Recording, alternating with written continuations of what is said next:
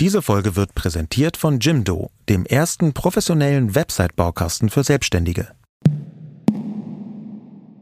Herzlich willkommen zu Feel the News, was Deutschland bewegt. Wir sprechen hier über das Thema der Woche, was uns und euch bewegt.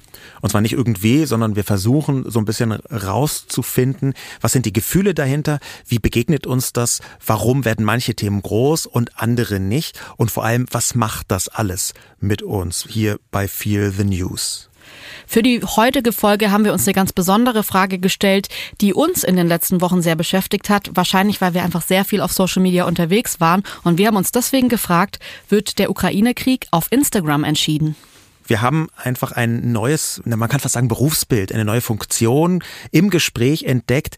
Wir nennen sie Kriegfluencer oder Warfluencer und haben dann uns angeschaut, wie verändert sich eigentlich die politische Kommunikation in der Krise und sogar im Krieg durch und mit sozialen Medien. Natürlich ist irgendwie InfluencerInnen, da basht ja jeder, alle hassen Influencer, finde ich gruselig, aber es wird ganz häufig auf denen rumgehackt. Ähm, wir glauben aber, dass tatsächlich dahinter eine wichtige Entwicklung Entwicklung steht, die im Zweifel sogar krisen- und kriegsentscheidend sein kann. Und zwar, weil soziale Medien inzwischen ein Schlachtfeld des Krieges sind. Und auch in Krisen sehr stark über die Wahrnehmung mitentscheiden. Im 20. Jahrhundert gab es so einen Begriff, so ein Schlagwort, was immer wieder gebracht worden ist, Mediendemokratie, irgendwie auf Fernsehen und auf Zeitungen bezogen. Vielleicht sind wir auf dem Weg in eine Influencerinnen-Demokratie. Guten Abend miteinander. Der Fraktionsvorsitzende ist hier, der Leiter des Präsidialamtes ist hier, Premierminister Smöja ist hier. Wie in diesem inzwischen ikonischen Video wendet sich der ukrainische Präsident Zelensky fast täglich mit Videobotschaften an die Öffentlichkeit. Zelensky ist damit zu einer der prominentesten Stimmen auf einem ganz eigenen Schauplatz des Krieges geworden.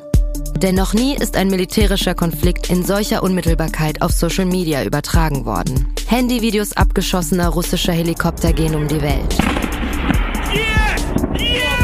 Fernsehnachrichten zeigen die privaten Aufnahmen von Raketenangriffen auf flüchtende Zivilisten. Und auf der ganzen Welt melden sich Prominente wie zum Beispiel Arnold Schwarzenegger auf Twitter, Instagram und Telegram zu Wort, um über diese Kanäle das russische Volk zu erreichen. I'm sending this message to various different channels to reach my dear Russian friends. I hope that you will hear what I have to say. And to President Putin I say, you started this war. You're leading this war. You can stop this war. Werbung. Sascha, ich würde gerne nochmal mit dir über Formbar sprechen.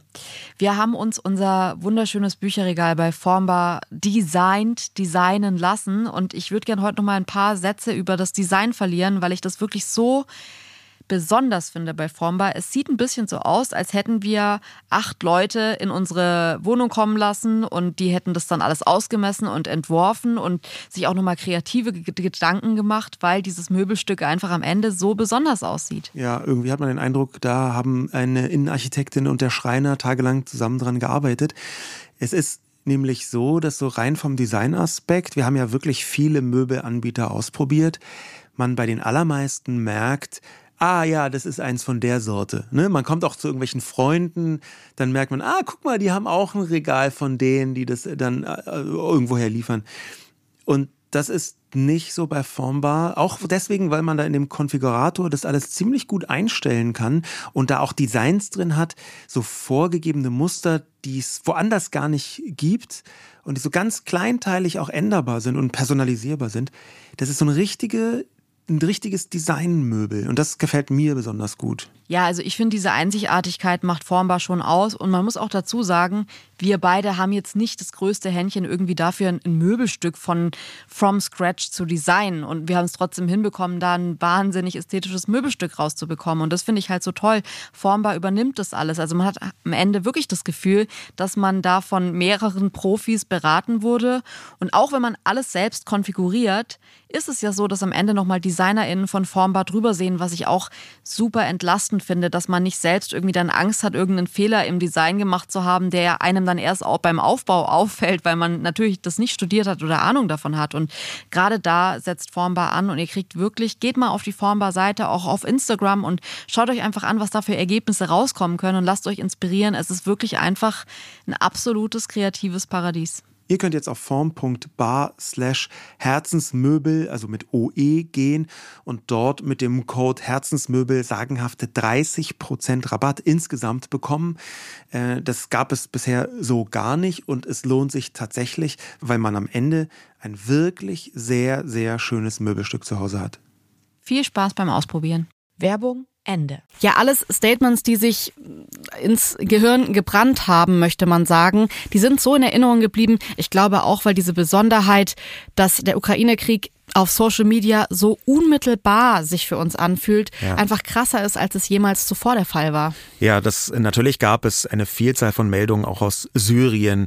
Ähm, die entsprechenden Videos hat man vielleicht noch im Hinterkopf. Jetzt kürzlich aus Afghanistan, von vielen anderen Konflikten, auch äh, Armenien etwa. Aber die Unmittelbarkeit, die du gerade angesprochen hast, das ist jetzt schon in einer neuen Größenordnung. Und zwar unter anderem auch deswegen, weil so viele mitmachen und weil auch so hochrangige Menschen mit dabei sind, über soziale Medien Teil von diesem Schlachtfeld Social Media zu werden.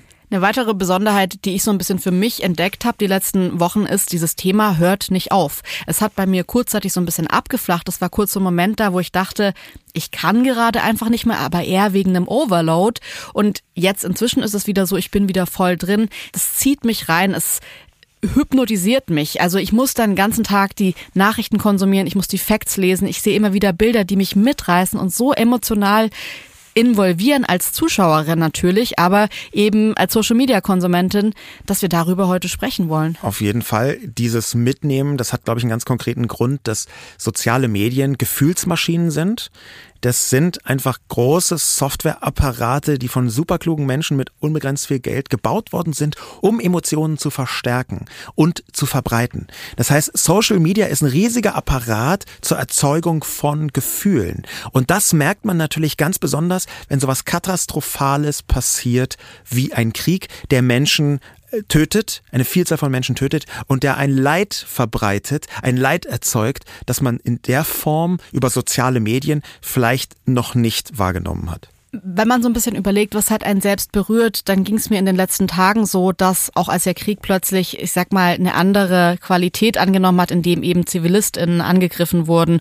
und plötzlich, ich glaube, es hat bei mir ein bisschen begonnen tatsächlich mit dem Anschlag auf das Geburtskrankenhaus. Als ich das gesehen habe, wahrscheinlich ja. auch, weil ich gerade schwanger bin und wir noch ein Baby zu Hause haben, diese Vorstellung, dass gerade Frauen nicht weit von uns weg unter diesen Umständen versuchen, irgendwie zu überleben und ihre Families da rauszukriegen, das hat mich so mitgenommen und da war ich so involviert, wie man das emotionaler wahrscheinlich gar nicht sein könnte. Hattest du auch so Momente, die dir jetzt besonders in Erinnerung geblieben sind? Wir haben jetzt ja schon im Einspieler so ein bisschen auch diese legendären Zelensky, ich, wir sind alle hier ähm, Ansprachen gehört. Ja, natürlich ist gerade was wie Geburt, also ein, ein Mensch kommt auf die Welt, wenn das so konfrontiert wird mit so einem Horrortod durch den Krieg, das ist extrem eindrücklich, ähm, auch medial eindrücklich. Etwas ist mir in Erinnerung geblieben, das kann ich bis heute schwer verarbeiten und das versuche ich immer wieder zu verdrängen. Jemand hat vier Fotos aus dem Krieg gepostet. Äh, und zwar ein paar Eltern, die mit einem Baby in ein Krankenhaus rennen an, zu verschiedenen äh, Situationen. Und das letzte Bild ist einfach, wie diese beiden Eltern über dem Baby weinen. Und man weiß, was da passiert ist. Und das ist jetzt auch gerade, wo wir ein Kind haben, bezieht man das auf sich. Und das ist eine Form von Kommunikation, die da stattfindet, die auch nur über soziale Medien denkbar ist. Die möchte man sich nicht vorstellen, die das Leid des Krieges bis direkt in die Köpfe und Herzen reinbringen und das ist, glaube ich, eine Ebene, mit der wir uns auseinandersetzen müssen, um sie überhaupt bewältigen zu können. Denn natürlich passiert das den Menschen der Ukraine. Das bestreitet auch niemand. Aber so zu tun, als gäbe es nicht auch eine Wirkung auf die Köpfe, auf die Herzen der Menschen, die das über soziale Medien wahrnehmen, das ist, glaube ich, nicht richtig. Das, wir müssen schon auch darüber reden, was machen diese Bilder. Dieses Thema ist natürlich alles andere als neu, sondern ist eigentlich aufgekommen schon mit den ersten Fotografien und Kriegsfotografie insgesamt.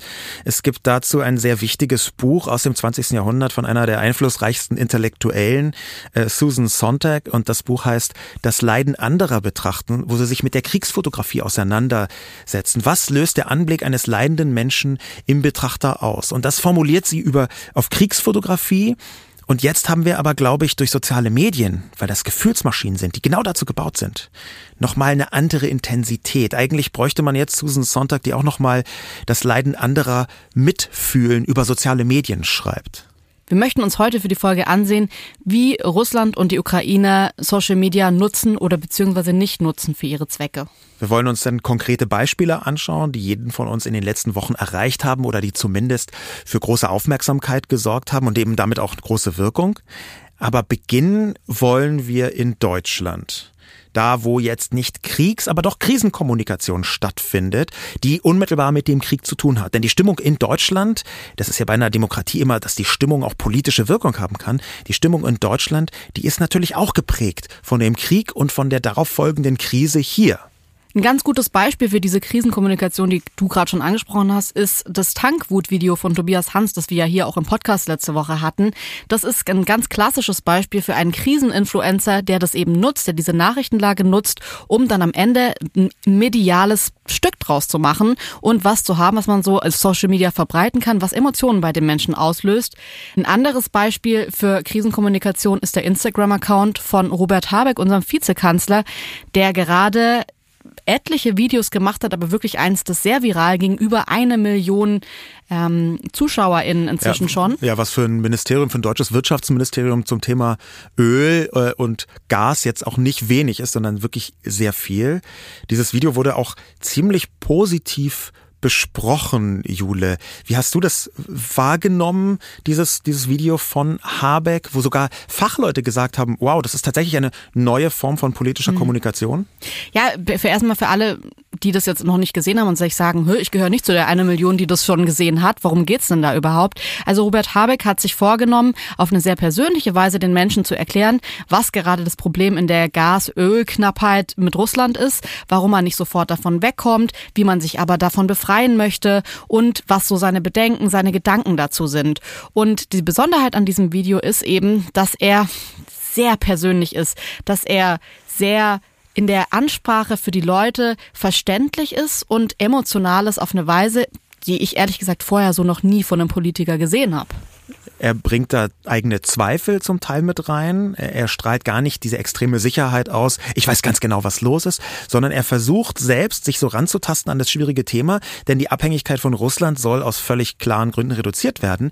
Aber da, wo Robert Habeck gerade rumfährt und viel Geld ausgibt für Öl, da ist jetzt menschenrechtsseitig auch nicht alles total großartig, nämlich in den Golfstaaten, in den Vereinigten Arabischen Emiraten, in Saudi-Arabien, die jetzt alles andere als Musterknaben sind, was zum Beispiel Frauenrechte Rechte angeht, was Rechte von äh, geschlechtlichen und sexuellen Minderheiten angeht oder auch schon Religionsfreiheit. Also da gibt es eine viel Meinungsfreiheit, eine Vielzahl von Problemen, die dort auch sind. Und diese Zweifel so ein bisschen zusammenzunehmen, ähm, auch dass ein grüner Minister auf einmal gezwungen ist, Öl zu kaufen, das erfordert eine andere Art von Kommunikation. Und das scheint er auch nach Aussage von sozialen Medien Teilnehmenden recht gut geschafft zu haben. Genau, er sagt zum einen, dass er total gezweifelt hat, ob die ihn so aufnehmen, ob er auch seine Zweifel äußern kann. Zum anderen sagt er danach, er war fast überrascht, dass er das so vorbringen konnte. Ähm, hat für mich auch fast so ein Spirit rübergebracht, als ich das gesehen habe. Und er meinte so, das ist jetzt wirklich das Ergebnis von aktiver politischer Arbeit. Da hatte ich so das Gefühl, ja, ich werde mal mitgenommen. Ich, ich fühle das gerade, was er sagt. Ähm, ein anderer spannender Aspekt war aber für mich tatsächlich so ein bisschen dieser man hat es ja schon immer im Koalitionsvertrag so ein bisschen angemerkt und die Leute haben da rein interpretiert und haben gesagt, man merkt, dass das ein Schriftsteller, dass hier ein Schriftsteller am Werk war. Es gibt so einzelne Worte, die auch bei Markus Lanz dann humoristisch aufgegriffen wurden und man hat so abgefragt, sind die jetzt explizit von Robert Habeck gekommen, weil er eben Schriftsteller ist.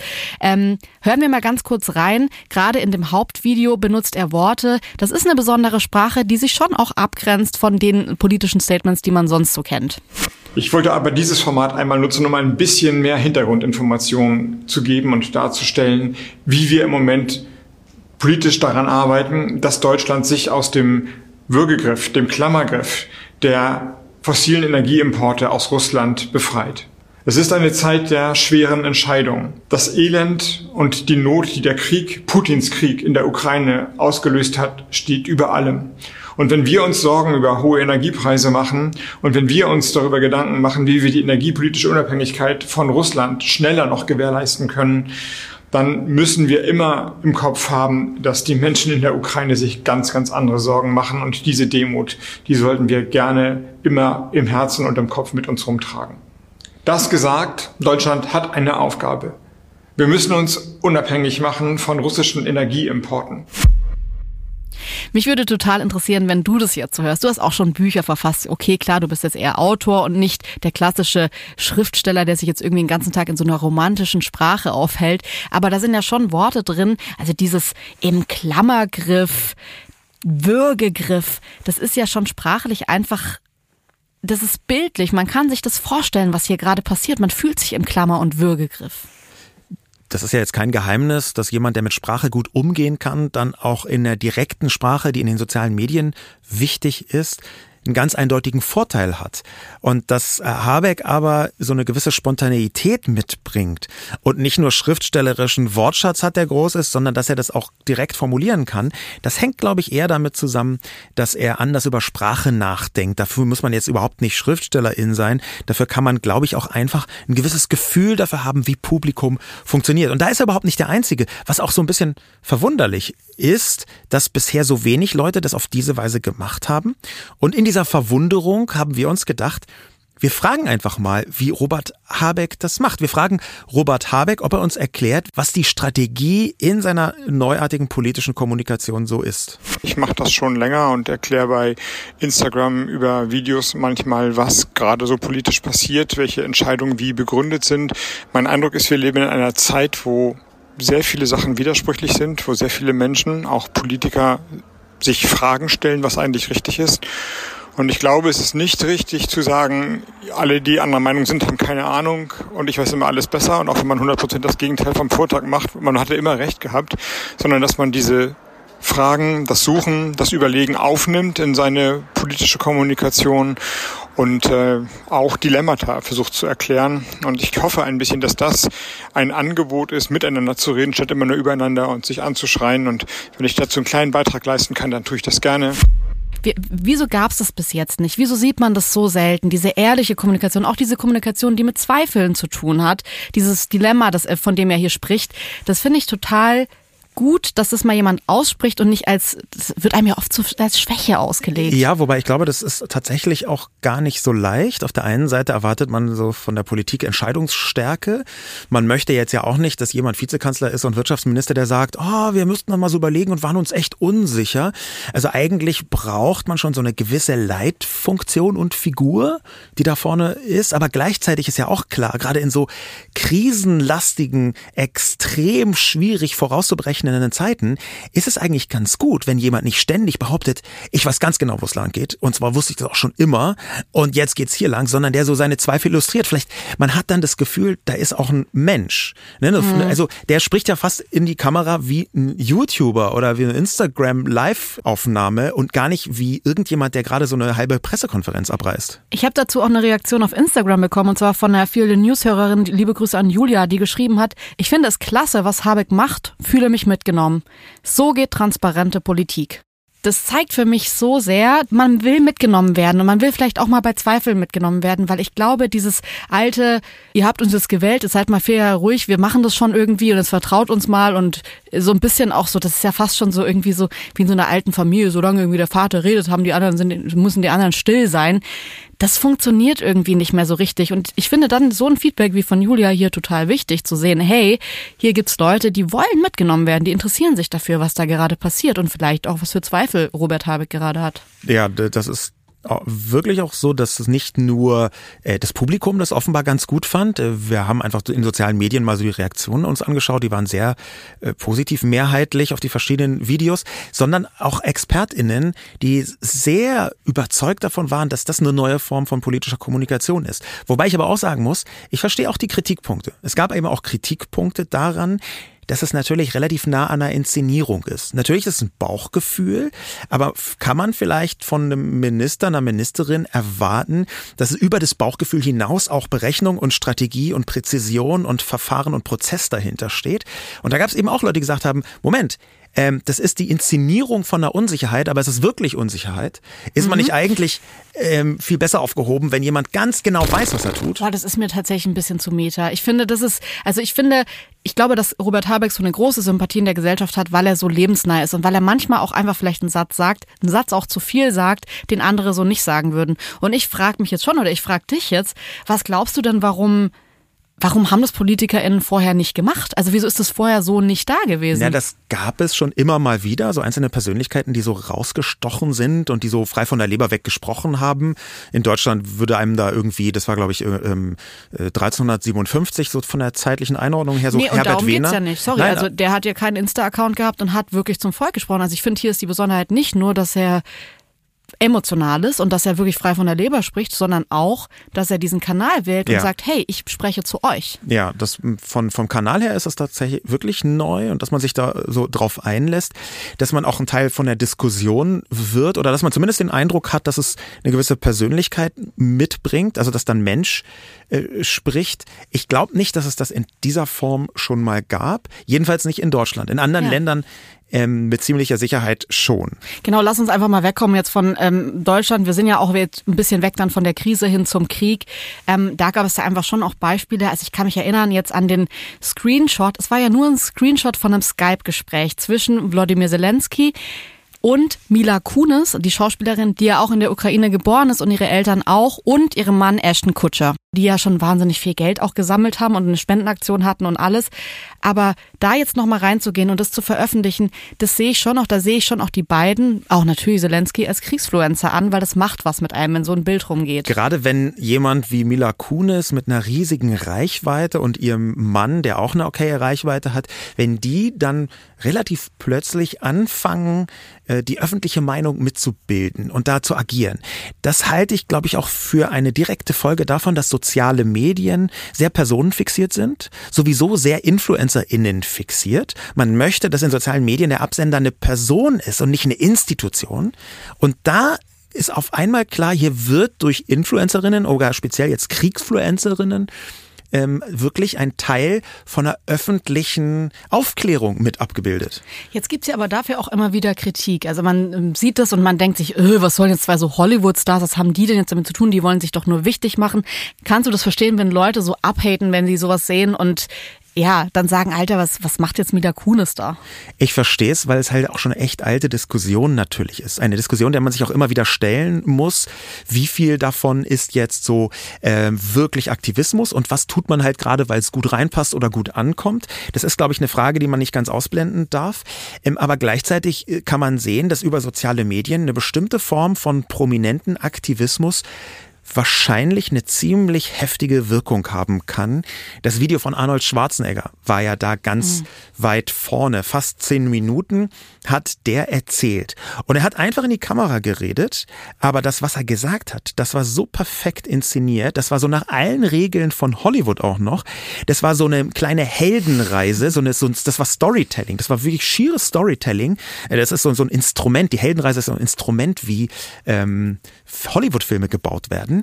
Und da hat er so Schritt für Schritt ist er das abgegangen und hat erstmal von seinem Vater erzählt, der Russen nicht so mochte, aber er mochte ihn halt schon und er hat sich dann gegen ihn durchgesetzt. Und dann hing da ein Bild von einem Russen und er hat, er hat so großen Respekt vor den Russen, um ihn dann mitzuteilen, dass sie übrigens von ihren aktuellen äh, Regierenden einfach komplett belogen werden. Und anschließend nochmal einen Appell zu richten, hochemotional, ich bin bei euch, ihr seid meine Fans, wir sind zusammen, lasst uns diesen Krieg beenden. Also das war wirklich ein Stück politische Kommunikationskunst würde ich sagen. Vor allem auch die Entscheidung hier auf das Emotionale zu gehen. Man könnte ja auch bei sowas sagen, hey, hier sind die Hard Facts, Leute, ich bin Arnold Schwarzenegger, ich bin eine Instanz. Die Facts sind, ihr werdet verarscht, ihr werdet betrogen, ihr werdet belogen, alles klar, schönen Tag noch, ciao, howdy aus äh, Hollywood dass er das nicht gemacht hat, sondern dass ihm ja fast die Stimme weggebrochen ist. Natürlich, das ist ein Schauspieler, das ist ein Profi. Aber ich hatte das Gefühl, hier ist eine emotionale Involviertheit in diesem ganzen Statement, das Menschen trifft und das ja auch direkt ans russische Volk, an die russischen Soldatinnen geht. Und das war schon eine Besonderheit. Was mir aber diese Woche auch aufgefallen ist, ist David Beckham, der jetzt, ich würde mal sagen, im ersten Moment nicht dafür bekannt ist, krasser Aktivist zu sein. Ja, er ist schon länger auch bei der UNICEF mit drin und hilft da und ist da auch UNICEF Ambassador, was ja so viel ist wie ein Aktivist. Aber ähm, ich hätte jetzt trotzdem nicht gedacht, dass er, gerade auch weil er wahrscheinlich nicht, so wie jetzt eine Mila Kunis persönlich involviert ist, damit reingeht. Und auch bei einem Schwarzenegger kann man ja sagen, er ist am Ende halt nicht nur Schauspieler, sondern auch Politiker und daran interessiert hier auch politisch irgendwie was zu sagen. David Beckham hat seinen Instagram-Account, dem immerhin 70 Millionen Menschen folgen, zur Verfügung gestellt und hat gesagt, okay, für einen Tag wird die Ärztin und Chefin der Geburtsklinik in Kharkiv diesen Account übernehmen und eben auch von dem Leben da, von dem Alltag berichten. Ja, und gerade so Geburtsklinik, da es appelliert ja schon nur von, von den Worten her daran, das ist das Krasseste, was man sich im Krieg vorstellen kann, das Tiefgreifendste, auch das, das Mitnehmendste für alle Beteiligten, natürlich äh, auch für die Leute da, dass in einer Geburtsklinik, wo das Leben entsteht, mhm. dringt der Krieg ein und beendet. Das ist einfach, das mag man sich noch nicht mal ausmalen. Ja, es ist am Ende eine Geschichte, die ich will jetzt nicht sagen, überlesen worden wäre, aber vielleicht einfach überhört worden wäre, weil gerade so viel passiert und dass David Beckham seinem Account da jetzt so Platz macht, finde ich ehrlich gesagt, das ist jetzt nicht das erste Mal, dass das passiert und das ist ein Vorgang, den man immer wieder sieht, dass Leute inzwischen sich darüber bewusst sind, ich habe eine Reichweite und ich kann die nutzen. Aber was mich schon überrascht, ist, dass es inzwischen immer mehr Menschen sind, die nicht AktivistInnen auf Instagram sind und das machen, weil es gibt ja diese Accounts, wo man weiß, okay, das sind jetzt diese InfluencerInnen, die den ganzen Tag irgendwie ja, über jede Aktion und alles irgendwie berichten. Und ich finde das auch gut. Ich finde, ich folge selbst diesen Accounts, die sind ja, so wahnsinnig. Vollzeitaktivisten quasi. Genau, diese Accounts sind sehr informativ, aber Trotzdem ist es natürlich überraschender, wenn David Beckham, bei dem man irgendwie auf den Account geht, ich meine, er hat einen Tag später dann auch wieder Werbung für Maserati gemacht. Ja. Da also, sieht man halt auch so, ja, okay. E-, eben noch Bomben auf die Geburtsklinik und jetzt irgendwie der neue äh, Maserati Grecale.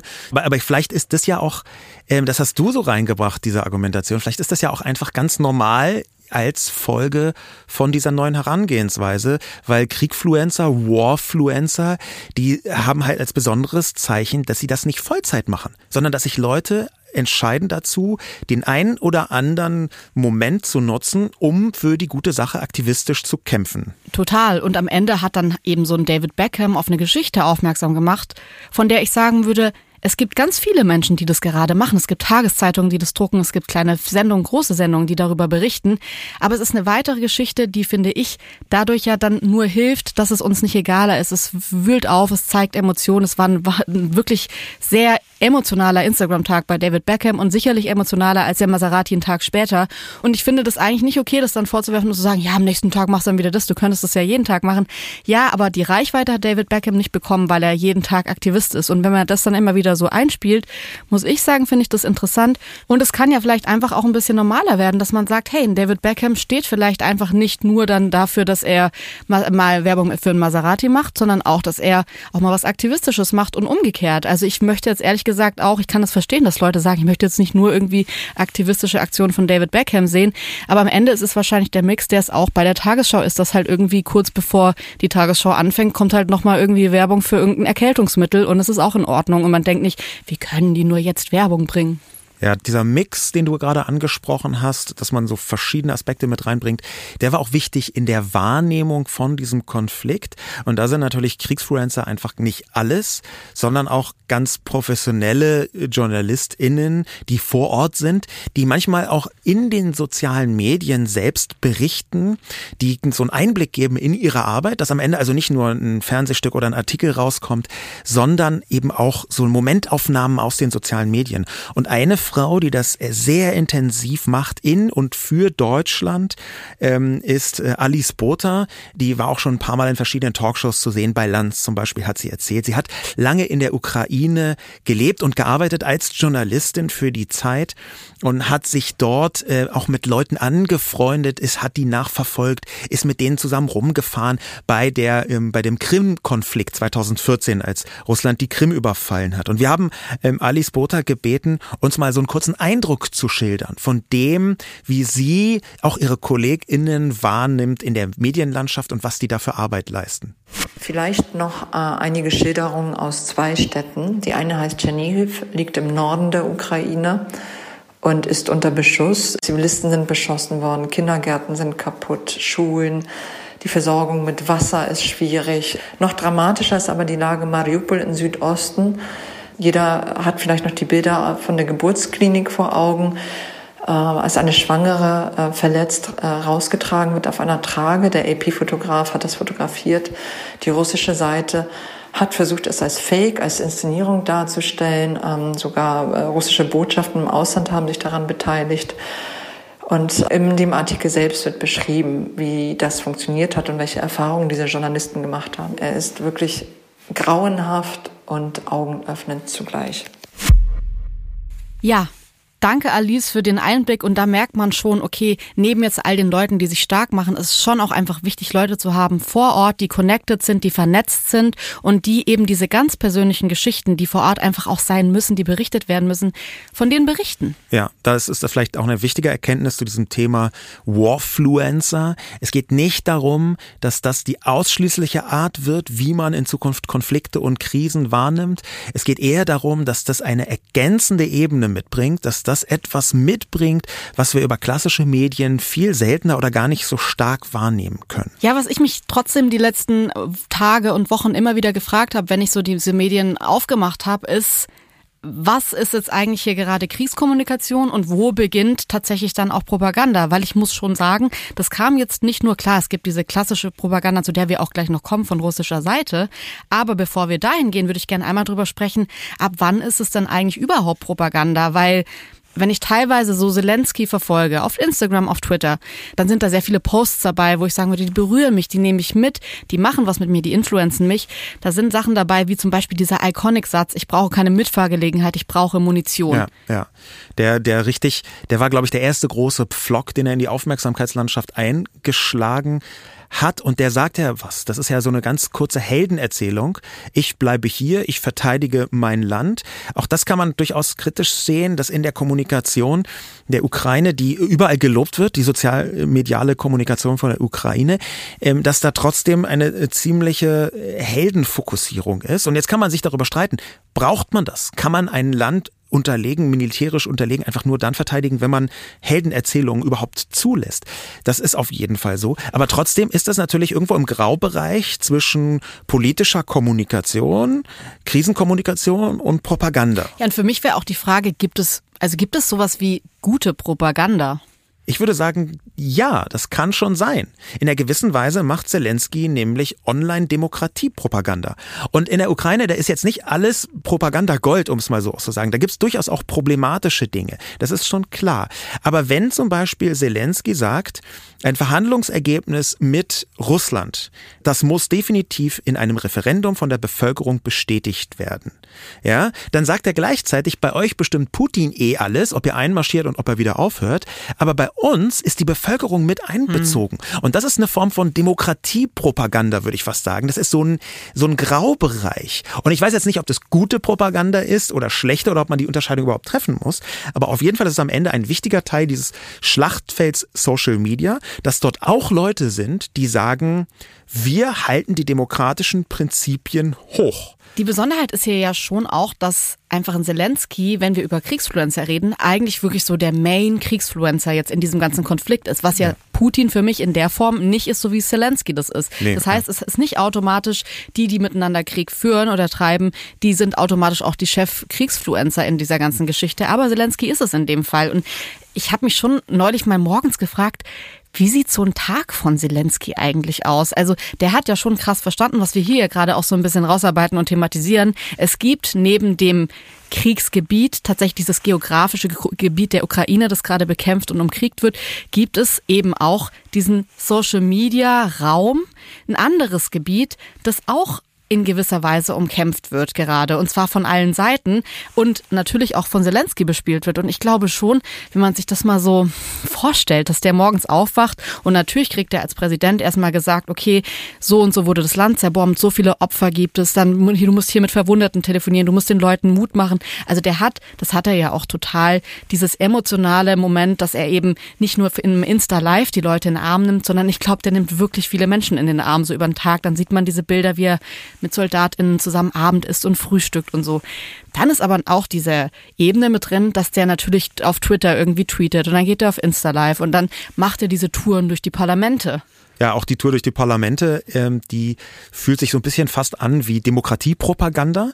Da, das, glaube ich, muss sich noch so ein bisschen rauskristallisieren, ob diese Form von Propaganda, der ja auch immer so ein bisschen den Geruch der Manipulation hat, also ich würde sagen, es muss nicht immer Manipulation sein, es gibt, geht auch Inszenierung, ob das vielleicht Propaganda für die gute Sache sein kann oder ob man das nicht ein Irrweg ist. Vielleicht kristallisiert sich das jetzt auch noch heraus. Aber was man sehr deutlich deutlich sieht, ist, dass das, was die Ukraine macht, ziemlich offensiv auf soziale Medien zugeschnitten ist und darauf, dass über Insta, über TikTok, über Twitter die äh, Köpfe und Herzen gewonnen werden sollen. Ja, das ist so dieses the, the ähm, das ist so dieses äh, the minds and hearts, was die Amerikaner oft auch so als als Schlagwort benutzt haben, dass man eine Bevölkerung, wenn man schon mit den Truppen da ist, ähm, auch gewinnen muss für sich. Und das versucht ganz offensichtlich die Ukraine und zwar weltweit und dagegen Putin der macht als Person sehr eindeutig Fernsehpropaganda. Er ja,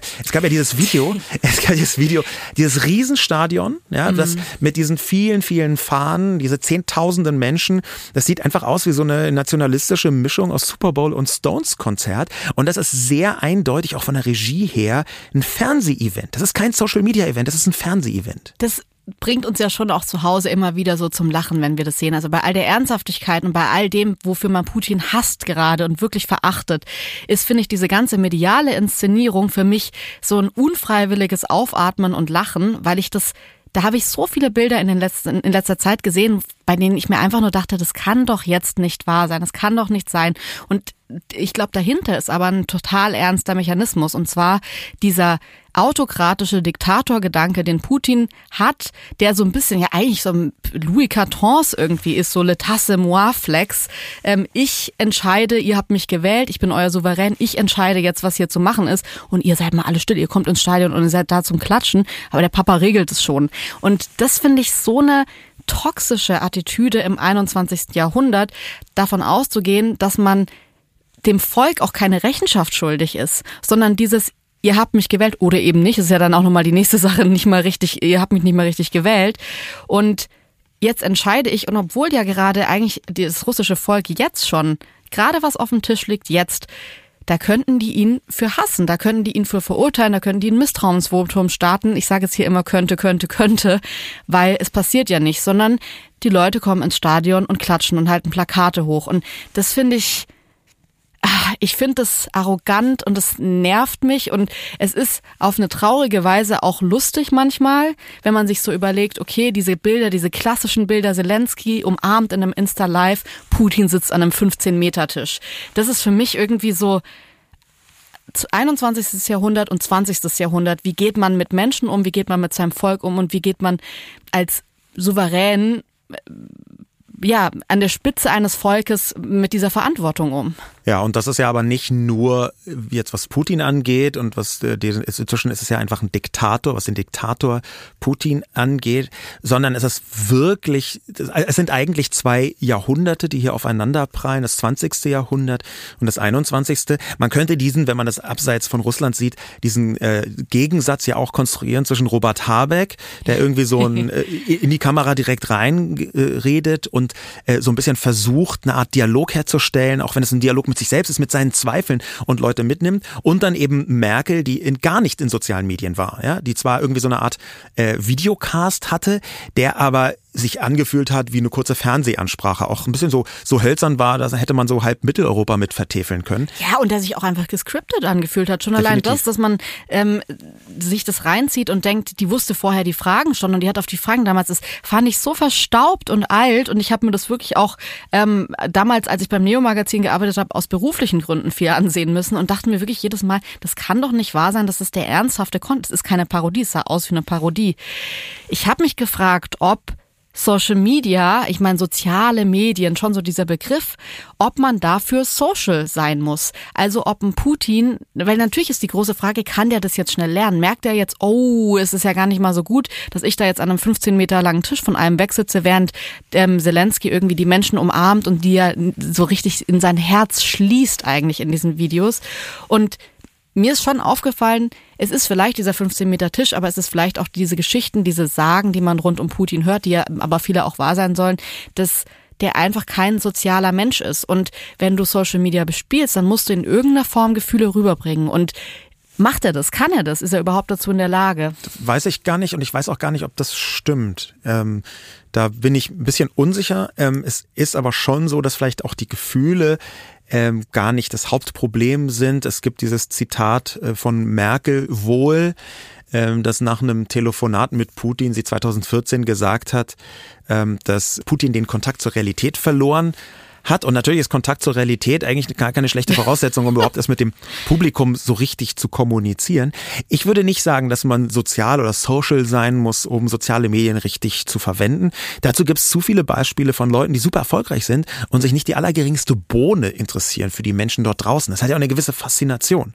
Und was man auch sagen muss, Putins Propaganda funktioniert zumindest im eigenen Land immer noch extrem gut. Die ist zwar fernsehbasiert, aber sie funktioniert wirklich gut. Wir haben äh, über 70 Prozent der Menschen in Russland, ähm, auch nach Umfragen, denen man aus dem Westen äh, von unabhängiger Seite einigermaßen Glauben schenken kann, über 70 Prozent, die erstmal den Konflikt gut finden, ja, die das nicht falsch finden, die das und das hängt auch damit zusammen, dass das Propaganda-Fernsehsender sind, die in einem Fort Fake News senden. So muss man es mhm. sagen, Propaganda senden.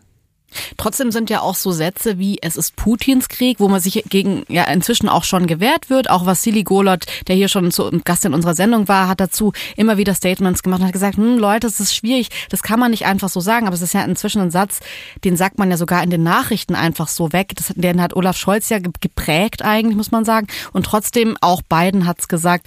Das ist schon was, wo ich mir denke, okay, das funktioniert ja in einer gewissen Form auch. Ja, wobei es da, gibt so mehrere Ebenen. Jetzt speziell aus deutscher Sicht würde ich sagen, ähm, das ist schon nicht unproblematisch, wenn man so tut, als seien kriegerische Handlungen eines Landes am Ende nur die Verantwortung von einer einzelnen Person.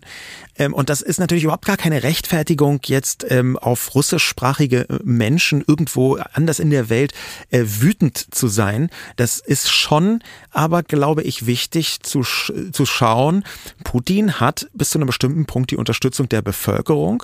Es gibt sehr nationalistische Erzählungen in Russland. Es gibt nicht wenige Leute, die Putins Erzählungen folgen, von wegen die Ukraine ist eigentlich so klein Russland. Die, er nennt es sogar klein Russland ähm, und müsste wiedervereinigt werden. So ein bisschen der die frechen Nachbarn, die jetzt mal eingemeindet werden.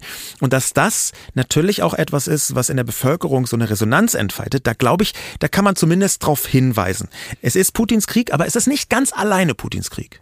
Also es gibt von, von der russischen Seite eine regelrechte Hochglanzpropaganda, ähm, die übrigens interessanterweise sowohl fürs Inland als auch fürs Ausland gleichzeitig funktionieren soll. So Filme, wo es zum Beispiel über Russophobie geht, also so Russenfeindlichkeit. Das ist so ein Talking Point, der ähm, von der Propaganda immer wieder aufgegriffen wird, weil äh, sein Propagandaapparat, der Putins Propagandaapparat hat das schon häufiger gespielt.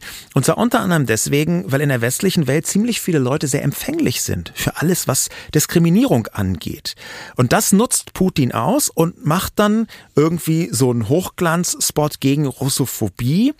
Ähm, zum Beispiel gibt's dann einen Spot, wo ganz viele verschiedene super diverse Menschen ständig sagen, stop hating Russians. Ja, und, und unter den ersten vier Menschen, die das sagen, ist einfach eine Frau mit Hijab, ein äh, ostasiatischstämmiger Mann, ein weißer und ein schwarzer Mann, die einfach immer nur in die Kamera sagen mit Hashtag Stop Hating Russians. Und das ist so die Hochglanzpropaganda, weil es auch super gefilmt ist. Mhm. Und dagegen kommt dann die ukrainische, so ein bisschen Punkrock-Propaganda, die ist auch gar nicht geplant, sondern das ist eine Warfluencerin, die diesen Schnipsel nimmt und darauf antwortet. Und da hören wir dann einfach mal rein. Stop hating Russians. Stop hating Russians. Stop hating Stop killing our people. Stop killing our children. Stop raping our women. Stop bombing our cities. Stop trying to occupy our territories. Stop trying to invade other countries. Stop calling us a non-existent nation. Stop trying to erase our history and culture. Stop trying to steal from that history and culture. Stop bullshit propaganda on your TV. Stop brainwashing your people. Stop your shitty ass fucking president. Es ist eigentlich bezeichnend. Dieser russische Clip ist staatlich bezahlt und orchestriert, wohingegen diese ukrainische Antwort Wild Style einfach so rausgehauen von einer TikTokerin, die ihre Inhalte selbst produziert, wahrscheinlich jetzt nicht irgendwo abgenommen hat, sondern einfach selbst entschieden hat, das ist meine Reaktion, das ist meine wahrscheinlich auch ehrliche und echte Reaktion auf das, was ihr hier scripted. Genau, und das ist, glaube ich, so die Substanz von WarfluencerInnen, dass sie aus einem eigenen Antrieb handeln, dass dahinter eher eine Überzeugung steht, die Instrumente, die sie kennen, anzuwenden auf diese Sache, die sie verfolgen. Ich glaube, was man manchmal so ein bisschen vergisst, ist, dass es das auch, was du gerade so Hochglanzpropaganda von russischer Seite genannt hast, auch von ukrainischer Seite gibt. Und dass wir das auch sehen, dass es Beispiele dafür gibt, die uns im Alltag auch betreffen, ein ganz prominentes Beispiel, das aber trotzdem, glaube ich, vielen so in den letzten Tagen gar nicht so aufgefallen ist, ist, dass das Innenministerium der Ukraine bekannt gegeben hat über Facebook, dass ein russischer Soldat seinen Panzer an die ukrainischen Truppen übergeben hat und dafür angeblich 10.000 Dollar und die Möglichkeit, die ukrainische Staatsbürgerschaft zu beantragen, bekommen hat. Und das ist natürlich so eine schillernde Geschichte, wo man auch sagen kann, okay, das ist am Ende ein Kriegsfluencing, das hier betrieben wird, weil es soll wahrscheinlich tatsächlich, also wir wissen jetzt nicht, ist es passiert oder nicht. Es kann ja auch sein, dass von ukrainischer Seite hier sag ich mal, Märchen gestrickt werden, um eine Saga zu haben, die ja auch hilft. Ich meine, das ist ja schon immer in Kriegssituationen so, dass diese ganzen Heldengeschichten funktionieren, dass man sich die weitererzählt und dass man natürlich auch gerne will, dass es so ist. Und ich kann mir tatsächlich vorstellen, das lesen wir jetzt und denken uns in Deutschland, ja gut, kann sein, ist realistisch oder nicht. Aber es gibt vielleicht gerade Familien, die irgendwie der, der letzte Hof im Dorf sind, die irgendwie hier versuchen, irgendwie was zu verteidigen und die hören das und die denken sich, ja, da ist was drin, da ist eine Hoffnung drin, wir machen jetzt hier weiter und wir können morgen früh wieder aufstehen, obwohl wir vielleicht schon Familienmitglied verloren haben und wir versuchen das trotzdem weiter. Und ich kann das total verstehen, muss aber trotzdem sagen, dass es hier trotzdem um Influencing geht. Und natürlich ist es jetzt hier ein positives Influencing und man denkt sich, ach, das wäre ja schön, wenn es tatsächlich so wäre. Aber da steht für mich auch ein, ein, Wunsch nach Manipulation, nach vermeintlicher Manipulation dahinter, den ich verstehen kann, aber der auf jeden Fall da ist. Natürlich gibt's auch von russischer Seite Social Media Propaganda. Das machen die schon relativ lange mit ganzen Trollarmeen. Und da muss man sagen, die basieren gar nicht selten auf echter Manipulation, auf Fake News, auch auf einfach gelogene Dinge. Da werden irgendwelche gelogenen Stories verbreitet, auch hier wieder die Russophobie. Ähm, und die Art und Weise, wie das geschieht, wie diese Verbreitung geschieht, die ist ziemlich interessant. Die BBC hat da mal nachrecherchiert und hat darüber einen Artikel geschrieben. Und zwar hat Twitter zwar die ganz großen Propaganda-Accounts von russischer Seite ein bisschen eingeschränkt. Wen sie aber nicht eingeschränkt hat, sind knapp 100 Accounts, die der russischen Regierung zugeordnet werden. Zum Beispiel Botschaften in aller Welt. Das verstehe ich aber nicht ganz, weil es gab ja auch irgendwie Leute, die mal wegen Fake News bei Twitter gesperrt wurden oder so, ja. auch große politische Personen. Ich glaube, Trump wurde doch mal bei Twitter Definitiv, der ist gesperrt. immer noch gesperrt. Okay. Lifetime-Ban. Ach so, Lifetime sogar. Okay, alles klar. Aber wenn der jetzt gesperrt wurde, weil man sagt, okay, das ist Fake News, dann verstehe ich nicht ganz, warum man jetzt in Russland, wo es ja auch obvious Fake News ist, nicht sagt, ja Leute, nice try, aber dann seid ihr halt am Ende eine Botschaft, aber sogar der amerikanische Präsident wurde gesperrt. Ihr seht, was wie egal es uns ist, dass ihr nicht die Wahrheit sagt. Also ja, aber der Präsident wurde auch erst gesperrt, nachdem er nicht mehr Präsident war. Deren Argumentation jetzt speziell bei Twitter ist, dass Regierungsstellen die Möglichkeit haben müssen, sich zu äußern. Es gilt was anderes für Teile der Regierung als für irgendeinen x-beliebigen Account, egal wie berühmt er auch sein mag. Und der Trick, den der, der Kreml hier tatsächlich anwendet, ist, dass diese 70 bis 100 Twitter-Accounts von verschiedenen Botschaften, dass die richtig als Netzwerk agieren. Mhm. Die haben zusammen über sieben Millionen Follower.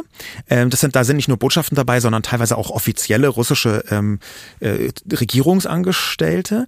Und die retweeten regelmäßig bestimmte Fake News und sich gegenseitig innerhalb von einer Stunde, teilweise 70 von diesen Accounts, die sich gegenseitig ähm, äh, retweeten und dadurch so ein Grundsummen erzeugen. Fast den Eindruck von einer Graswurzelbewegung. Ähm, diese Technik nennt man übrigens Astroturfing, ein ganz interessanter Begriff.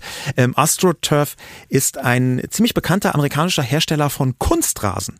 Und Kunstrasen hat halt Fake-Graswurzeln. Deswegen ja. nennt man das Astroturfing. Wenn große Accounts, so regierungsgesteuerte Accounts, so tun, als würden sie eigentlich so eine kleine Graswurzelbewegung unterstützen. Ja, wir haben jetzt eigentlich gerade sehr viele lebensnahe Beispiele, die uns ja auch teilweise betreffen und vielleicht merken wir es noch nicht mal so wie gerade jetzt so ein bisschen dieses Netzwerk, das man ja nicht sieht. Das ist ja nicht irgendwie steht ja nicht in der Twitter-Bio hier, wir sind Teil davon und trotzdem wird man dadurch geinfluenced und es passiert was. Und was wir gerade, finde ich, auch an den Beispielen total gemerkt haben, ist, dass es eine emotionale Kommunikation ist, fast immer. Das ist schon ausschlaggebend und wichtig. Aber die Frage natürlich auch hier, was ist neu daran? Was ist jetzt so anders? Weil ich kann mich auch schon an Schauervideos aus Afghanistan zum Beispiel oder auch früher so aus Syrien erinnern, die haben natürlich auch, die waren emotional, die waren auch da, die haben auch was mit uns gemacht. Aber jetzt ist es schon nochmal eine andere Qualität. Die Frage also ist, was machen eigentlich Warfluencer genau in ihrer Wirkung? Ähm, was ist das Neue daran? Was können sie, was Medien nicht oder nicht so gut können? Und auch in welchen blinden Fleck stechen sie vielleicht rein? Was ist in der Bevölkerung? Was passiert in der Bevölkerung, wenn sie sich zum Beispiel an den Krieg gewöhnt? Und genau dazu hat uns Chihan eine Nachricht hinterlassen. Das geht ganz einfach auf feelthenews.de. Da kann man uns ganz simpel eine Sprachnachricht hinterlassen. Chihan. Jedes Mal, wenn ich in Israel war, hat es mich total irritiert bis schockiert, wie normal Militärpräsenz für meine Freunde dort war und ist. Wie normal die Iron Dome App auf dem iPhone war und ist und wie völlig selbstverständlich Menschen mit Maschinengewehren da rumlaufen und auch dieser Kriegstalk, der Konflikt im allgemeinen äh, Sprachgebrauch war. Heute befinde ich mich selber in dieser Situation und ertappe mich dabei, wie normal es schon fast äh, bei uns geworden ist, dass wir sowohl im privaten als auch im beruflichen Alltag Kriegstalk benutzen. Ich würde mich ungern daran gewöhnen wollen. Ja, die Sprache im Alltag, wie sich das dann doch einwebt. Ich glaube, das ist auch mit ein ein Produkt von diesem ganzen Kriegsfluenzen, das gerade passiert. Und ich verstehe Chian da total, der sagt, ey, ich will das eigentlich nicht. Ich will nicht mich daran gewöhnen, dass es normal ist, jeden Tag irgendwie über Bomben und alles mögliche. Da sind ja auch plötzlich Begriffe drin, die kannte man vorher nicht. Das ist Kriegswortschatz, den man sich darauf arbeitet. Ich kann es ehrlich gesagt verstehen, finde aber auf der anderen Seite auch, es ist natürlich ein Produkt von Sensibilisierung für dieses Thema. Und da muss ich sagen, ist es mir lieber, ich lerne jetzt ein paar Worte, die ich vorher noch nicht kannte und kenne mich dafür auch in einem Thema aus oder bin zumindest über ein Thema informiert, das gerade so wichtig ist, dass man halt, auch wenn man es nicht gern hat, hinschauen muss. Da liegt für mich jetzt auch das Neue drin in dem, was Kriegsfluencer tun, dass Leute direkt von der Front berichten, die eigentlich früher ganz andere Aufgaben hatten, dass sie ihren Alltag darstellen, wie InfluencerInnen das halt machen. Ich glaube, man kann sich mit diesen Warfluencern viel besser identifizieren. Sie bieten eine sehr persönliche Nähe und auch eine Emotionalität. Und vielleicht ist das genau ein Mittel gegen diese Abstumpfung, diese Gewöhnung, die Chihan so ein bisschen aufgebracht hat. Vielleicht, das ist jetzt eine steile These, aber es kann gut sein. Vielleicht brauchen wir auch Warfluencer, weil diese Bilder, die früher funktioniert haben über die Tagesschau, äh, mhm. äh, über die Zeitung, über das Fernsehen, was wir da gesehen haben, diese Bilder, die kennt man inzwischen. So drastisch und so traurig sich das anhört. Man kennt diese Bilder aus Filmen, aus Videospielen. Es gibt eine, es gab Fake News äh, jetzt auch zur Ukraine, wo Leute ähm, kurze Clips rausgeschnitten haben aus Videospielen und alle dachten, oh ja, das ist die Ukraine, weil natürlich ganz viele Kriegsspiele unterwegs sind. Das heißt, es gibt eine Gewöhnung an die Bilder. Und da den nächsten Schritt zu gehen und zu sagen, die Warfluencer schaffen es, die Menschen, die an sowas gewöhnt sind, wieder reinzuholen emotional und ihnen diese Unmittelbarkeit und diese Heftigkeit, diese Drastik, diese Schwere des Kriegs näher zu bringen. Vielleicht braucht die Generation, die mit TikTok aufwächst, eben auch genau TikTok-Mechanismen, um zu checken, wie tiefgreifend, wie katastrophal, wie terrorhaft so ein Krieg ist. Jetzt frage ich mich aber natürlich schon auch, wir haben auch eine große Reichweite, wir beide auf Social Media, du natürlich auf Twitter, so richtig viele Menschen, bei uns aber auf Instagram auch schon so, dass man sagen kann, okay, man kann tatsächlich richtig Menschen erreichen, indem man was macht. Und meine große Frage eigentlich dabei ist, wie gehen wir damit um? Also ich spüre da zeitweise eine Verantwortung, habe aber trotzdem natürlich diese Gretchenfrage im Kopf, wo hört Aktivismus auf und wo fängt auch ein Stück weit Selbstdarstellung an? Weil als, ich weiß nicht, ob du dich noch erinnern kannst, vor zwei Wochen, als wir, wir haben jetzt schon ein paar Mal gespendet und ich habe es das erste Mal gezeigt, weil ich dachte, komm, ich zeige jetzt einmal, wie man das macht, dass man auch saubere Klamotten nimmt, dass man es ordentlich zusammenlegt, dass man die Tüten beschriftet und also einfach so sichtbar machen, das ist ein normaler Vorgang und den zeigt man. Ich habe zum Glück auch, ich hatte schon ein bisschen Angst, dass die Leute da kommen und sagen, hm, äh, wieso macht die das jetzt und so, willst du irgendwie hier besser dastehen, Mutter Theresa? War nicht so. Ich habe eigentlich durchweg äh, Verständnis dafür bekommen. Es waren viele Leute so, ja, ich will das jetzt auch machen, was ja dann gut ist. Man denkt in dem Moment, okay, ich habe geinfluenced. Aber schon beim zweiten Mal dachte ich dann, ist es jetzt noch wichtig und habe mich ehrlich gesagt persönlich dagegen entschieden, weil ich dachte, boah, ich will jetzt auch nicht in so eine Selbstdarstellung, in so einen, ähm, ach, ich bin, schaut mal alle her, was ich für ein guter Mensch bin, verfallen. Ich frage mich aber auch, ist es nicht am Ende vielleicht auch ein bisschen deutsch zu sagen, wenn man hilft, muss man sofort irgendwie dieses, na typisch, jetzt muss sie wieder zeigen, dass sie ein ganz toller Mensch ist. Ja, wobei, da bin ich so ein bisschen auf einer anderen Ebene unterwegs, da würde ich ja fast widersprechen. Hm. Ich finde es überhaupt nicht schlimm, wenn Selbstdarstellung, das ist halt schon eine Kernkompetenz von Influencerinnen, wenn Selbstdarstellung in etwas Positives, nämlich ganz konkret Aktivismus für Kriegsopfer mündet. Ich finde auch nicht schlimm, wenn es zusammengeht, solange das so eine gewisse sagen wir mal, Dezentheit noch wahrt, dass es nicht irgendwie so ein Angeben mit der Hilfe wird, sondern dass man sich selbst darstellt als eine Person, die gerne hilft und als eine Person, die hilft, weil sie auch Vorbild ist. Die meisten von diesen Warfluencern, InfluencerInnen insgesamt, die haben ja eine Vorbildfunktion. Ja, und zwar bis in die höchsten Ebenen. Arnold Schwarzenegger hat Fans, aber es sind ganz oft Fans, die ihm in einer bestimmten Weise nacheifern. Und dieses Nacheifern, das ist etwas, wo Selbstdarstellung und die Funktion, Leute zu überzeugen, hilft doch auch, ganz Hand in Hand geht. Und das finde ich überhaupt nicht schlimm. Selbstdarstellung hat so einen wahnsinnig schlechten Ruf. Ich glaube, dass ohne Selbstdarstellung soziale Medien gar nicht funktionieren würden. Deswegen halte ich es für die falsche Kritik wenn man Warfluencern sagt, ihr möchtet euch damit ja nur selbst darstellen. Das mag sein. Aber ist es so schlimm, wenn am Ende etwas Gutes dabei herauskommt? Nämlich, dass Menschen, die vorher gar nichts damit zu tun hatten, weil sie einfach nur Beckham-Fans waren, jetzt plötzlich auf ein zerbombtes Kinderkrankenhaus in Charkiw aufmerksam gemacht werden. Ich finde, das Gute überwiegt sehr weit und dann kann man Beckham verzeihen, dass er halt auch mal so einen leichten Poseranfall haben mag zwischendurch. Aber abseits von dieser Diskussion, wie viel Selbstdarstellung Aktivismus eigentlich verträgt, würde ich gerne, Jule, nochmal über die Ausgangsfrage sprechen und wie du die Antwort auf diese Ausgangsfrage geben würdest. Nämlich, wird dieser Krieg auf Instagram entschieden? Ich habe da lang drüber nachgedacht, weil natürlich, wenn man am Ende sieht, jetzt auch nach dieser Folge, das klingt so nach, was Schwarzenegger macht, was Zelensky macht, was am Ende auch in Deutschland ein Habeck zumindest in der Krise macht. Und interessant daran finde ich schon, dass es am Ende der Schriftsteller, der Schauspieler, der Comedian, die uns berühren, die uns emotional mitnehmen. Und es ist am Ende eben nicht Putin, der mich emotional berührt über Social Media. Und deswegen würde ich sagen, wenn man diesen Platz als Kriegsschauplatz auch ansieht, was er für uns ist, dann wird der Krieg auf jeden Fall auch hier entschieden. Aber was ich wichtig finde, ist, dass wir jetzt mal weggehen von einem Beckham oder diesen großen Namen von Menschen, die sich jetzt dazu entschieden haben, sich hier zu engagieren und aktiv zu werden, hin zu dem Gedanken, dass man selbst was machen kann, dass man sich selbst entscheiden kann, aktivistisch zu sein. Und ich verstehe das völlig, pick your fights. Man muss jetzt nicht, finde ich, wenn man keinen Zugang dazu hat und wahrscheinlich auch keine politische Person ist, vielleicht nicht in der Öffentlichkeit steht, sich für alles einsetzen und jeden Tag irgendwie Aktivismus leben.